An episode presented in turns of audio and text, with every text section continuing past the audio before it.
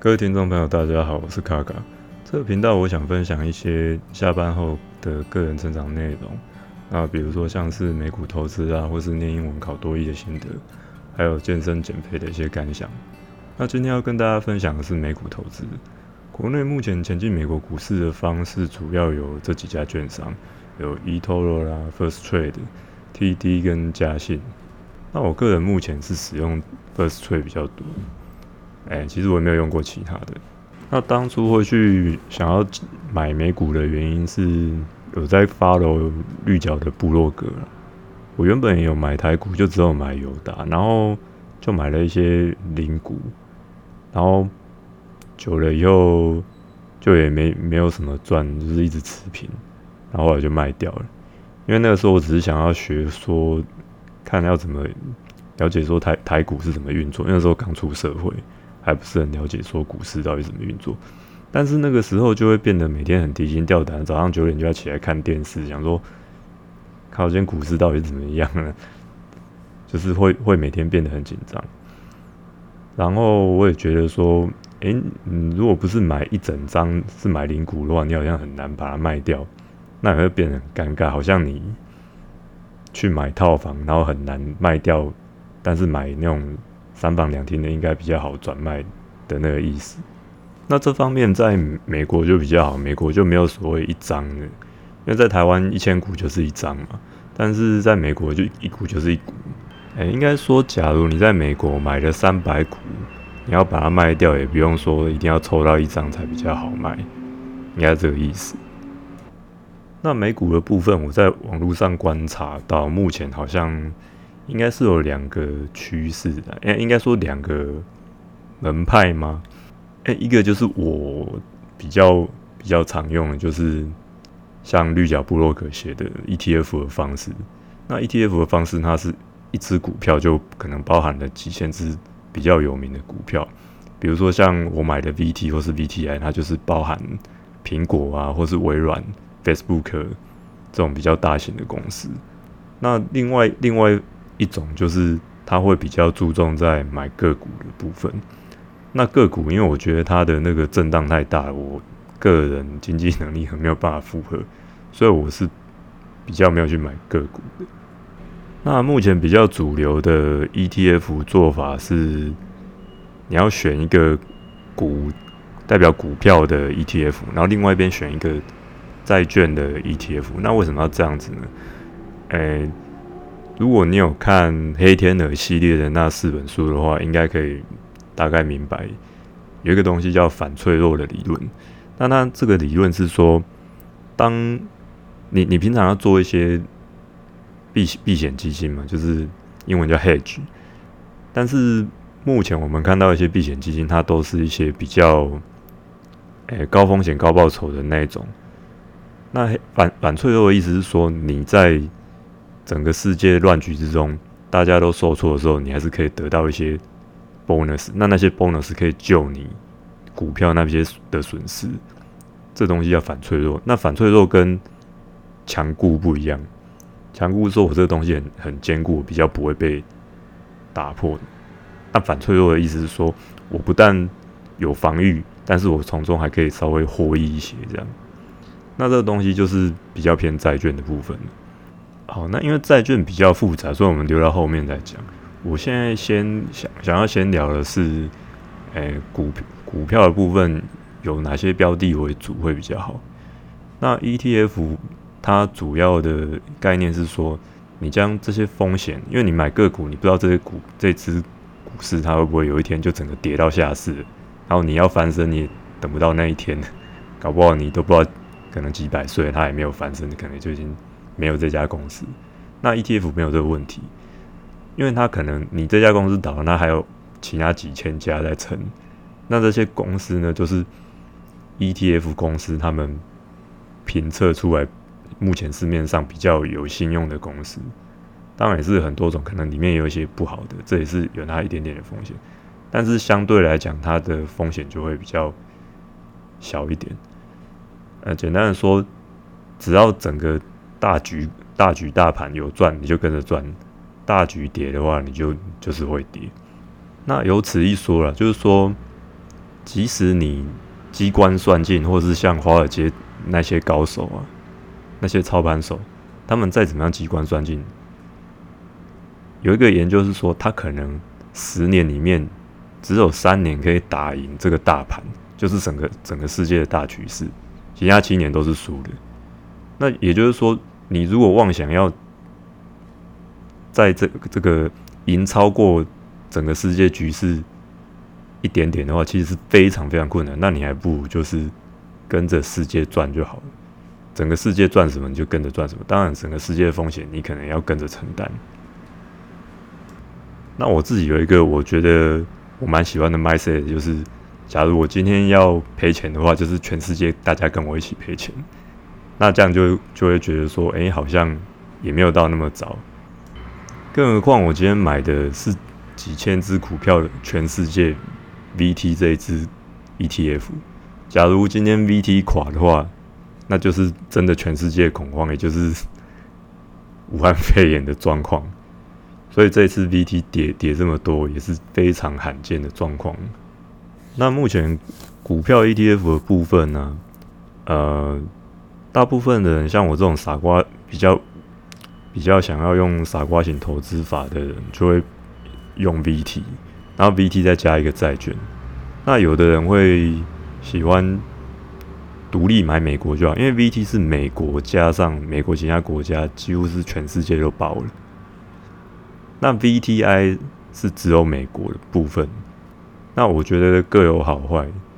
因为有些人他买了 VTI 之后就是纯美国，他另外还要再去买一个，呃，可能 V 叉 US 叉就是排嗯可能是什么，反正就是把美国排除掉了的剩剩下其他地方。那 V 叉 US 我记得主要是好像雀巢雀巢为主吧，雀巢、日本 Toyota 那那些股票为主的。但是我觉得这样要顾两个股票的那个进出场，就对我来说是有点有点麻烦。当然，有的人喜欢，有的人不喜欢呢。我我是没有那么没有那么喜欢搞那么麻烦，所以我现在就是只有买 VT 而已。那其他还有比较广为人知的 SPY 五百，就是希拉瑞买的股票，那相当于台湾的零零五零。其实这些股票都很相当于台湾的零零五零，只是 Spider 就是 SP SPY 五百，它名气比较大，它的历史比较悠久，但相对它收的内扣费用也会比较高，高一些些啦。跟台湾比起来的话，算是真的是蛮便宜的。B T I 我记得零点零四，零点零零四趴而已。但我记得零零台湾零零五零好像是一趴的样子，还是零点一趴，忘记，反正就是贵了。但是零零五零在台湾算是便宜，那些基金什么的，顶多都四四趴五趴多少，这些应该可以看其他人在美股 E T F 相关的。资料都有写啊，那我是觉得台湾对我们台湾散户没有说没有说很没有说很有利的投资环境啊。去美国的话，也是也是要花一笔这个转账费，但是相对来讲是我觉得是比较公平的市场。那你说台湾人会不会告诉我们？应该说，会不会大家广为人知这个内扣费用或是所谓管理费的部分呢？它其实就是每年会从你的总营收扣个几趴这样子。那在美国那个都是千分千分之几，非常的少。那在台湾可能就是是真的很贵了。不过有多少台湾人知道这件事情呢？今天我还看到一个新闻说，金说金管会想要惩处那些。诶，保管费收太便宜的基金，想说有没有搞错啊？人家是你你说人家这样销价竞争，那美美国怎么办？这是完全对散户非常的没有优势的一些状况。那谁还要买基金呢？我在这里是真的很不推荐在台湾去投资。第一个是房地产，真的觉得不要。然后基金也不要，储蓄险更不要，就这三个，我真的觉得没你你如果没有好好的投资计划，就是这三个先不要碰就对，因为真的听到的故事真的都没有比较好。好，那除了 VT 这种配法，以及 VTI 加 V 叉 US 这种配法之外，还有什么其他配法呢？有的人会买 VNQ，VNQ 就是全美国的房地产，但是，诶，我记二零二零零九年、二零零八年，美国美国房市造成的一些问题之后，我其实对投资房地产的股市有一些疑虑，因为当初呃有一部电影叫《Big The Big Share》，就是大卖空，那他就是把那些把，比如说买房地产的贷款，然后他再卖出去，当成是那是股票还是债券这样给其他人买，那他就变成一个很复杂状况，就是让他这样层层包出去，结果你最底层的那个该缴房租的人，他就是不缴，那就整个都垮掉了。那一次就造成很大的金融危机，所以我其实对房地产还是有蛮大的疑虑的。尤其是现在台湾，我觉得很多房子都是溢价的，都是太贵。那你你不解决高房价的问题，然后又又要一直鼓吹大家去办一些信贷啊、贷款的，那不是很奇怪吗？你租房子跟买房子当然是有一个 owner 的感觉是很好，可是啊，我不会讲，反正我就是觉得买房子很不划算，在在台湾，也许。至少不要在台北买吧。那除此之外，当然还有很多其他不同的 ETF 产品，但我比较主要还是以先锋先锋公司为为主的这几只。那大家有兴趣的话，可以再去网络上搜寻一下，呃，或是私讯问我，如果我知道的话，我可能可以跟你分享这样。那目前使用券商的部分有 TD、First Trade、eToro，还有嘉信嘛？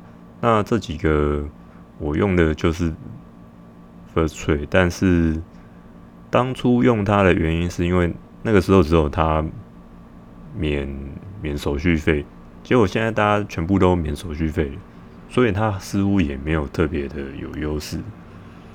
然后听说它 Android 的系统好像不太好用，我自己用 iOS 系统是觉得还还行的，用的还算习惯。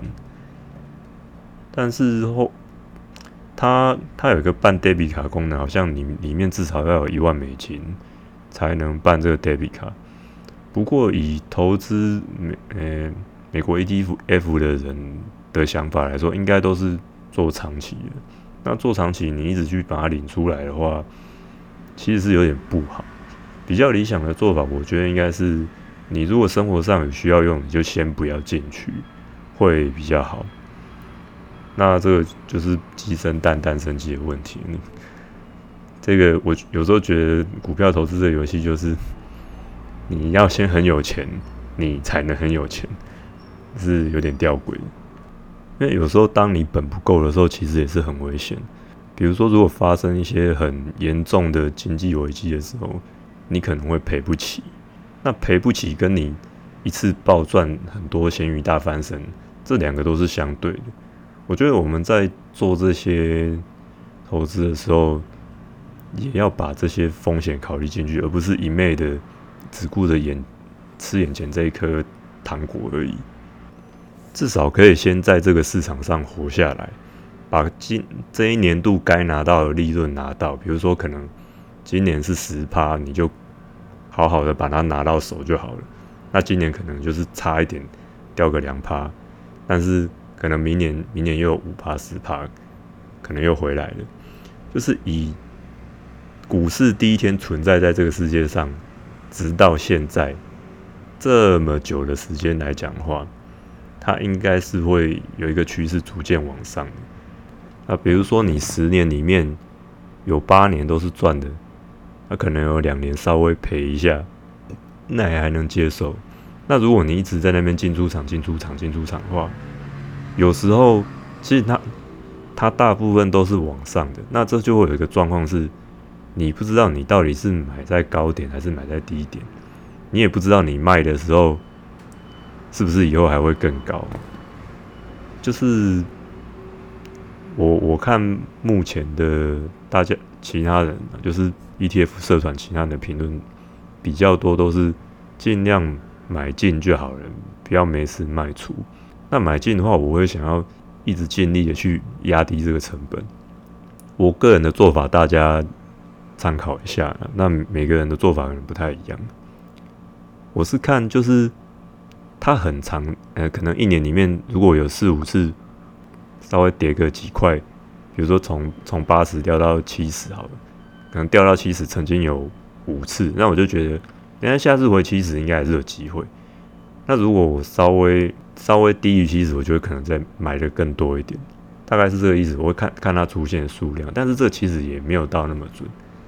那武汉肺炎的那个时候，我在一二月的时候，我就有先慢慢投一些些，可是我不是很敢投，因为那时候很严重，看新闻真的很严重。我觉得那个时候就觉得应该会再跌更多，所以我就是慢慢买，慢慢买一点点，可能买呃今天买个一股，过两天再买个一股这样。然后到三月的时候，已经哇，已经到好像五五十几了，六五五十六十，这六十我就已经开始买比较多。然后五十几的时候，我我就差不多也没钱了，就啊就缩了缩哈了，就是把户头里的美金就全全上了。然后是还还 OK 了，直到现在回来看的话，我现在平均成本价好像是六十七块，就是还 OK。那六十七块是一个。比较尴尬的数字。如果你要像其他做个股的人哦，涨个几趴，然后就把它卖掉，你觉得你明年还买得到六十七块吗？去年二零一九年完全没有低于七十过诶。那如果明年疫苗好了以后，你觉得你还买得回六六十七块吗？我觉得有点困难。所以目前我是觉得说，即便它现在在高点，我也是忍着都不卖。就是要盯住，我觉得这是买买美股要克服的一个心理难关的，就是它跌的时候，你可能要忍忍耐，不能随便卖出去。尤其是你今天买的是大盘，你不是买那种某个个股，某个个股你可能要很认真的去研究那家公司。但是大盘它总是之后会会慢慢回来的，只是时间的长短，而且可能很快。你看从三月到到几月？到八月才几个月而已，就也还是有回来。而且美国毕竟还是比较强势的。那 VT 的部分有百分之五十是美国，百分之五十是其他国家，所以其实它跟 VTI 不会说差太多。你也不用说太纠结，说哦一定要 VT 全全力支持美国，还是还是怎么样？因为其实你买买两股 VT。其实差不多跟一一股 VTI 也是蛮蛮像的啦。那另外就是债券的部分，债券的部分我是买 VGIT，VGIT 算是美国的三，我记得是三到十年还是三到七年的公债。那公债的年限长短，呃是要看说，如果你年限短的话，你的利润可能会比较少。那年限长当然利润好，只是说。年限长会不会有违约的问题比较多？债券是这样，我我记得是这样看的。然后公债跟公司债的话，诶，目前看其他网络上的大神都是说美国公债会比较，所以我还是选 VGIT。那选 VGIT 还有一个原因就是它的内扣费用成本比较低，也可以说是应该也可以说是保管费啊，英文好像叫 expense ratio 吧。那总而言之呢，我的 first trade 里面目前就是只有这两行，一一行是 VT，就是股票的部分，另外一行呢就是债券 VGIT。那我现在是迫不得已把它配成八比二，因为我资金没那么多，我在三月的时候要说哈了。那说哈之后，我也不知道该不该再继续加买债券，因为我如果再买债券的话，我自自己。生活费可能会受到影响，所以我也是目前先观望一下。目前是维持在八比二，不然我我个人是觉得说，假如今天股市长红的状况，应该是六四会比较好，因为我们刚刚有谈到嘛，债券它的功能就是要拿来防御用的，那它防御有时候，诶，也是会有股债双跌、股债同涨的这个状况，但是我们就要挑一个比较平稳一点的。那有时有一个东西叫。T.L.T.T.L.E 的震荡非常强，就是当股市跌的时候，它其实可能像 V.I.X 那种恐慌指数一样，它反弹的那种 bonus 会很高，但是你要承对的承担的风险也非常高。就是当股市长红的时候，它可能也会跌得非常厉害。那就这就有一个问题，我我的股票就是要拿来承担风险、帮我赚钱的，但结果。我的债券要帮我防御，它自己也要承担风险，那就是有一点奇怪。它的功能，我觉得它的性质已经没有我要的功能，所以 T L T 虽然看起来赚的不错，我也知道忍痛放掉。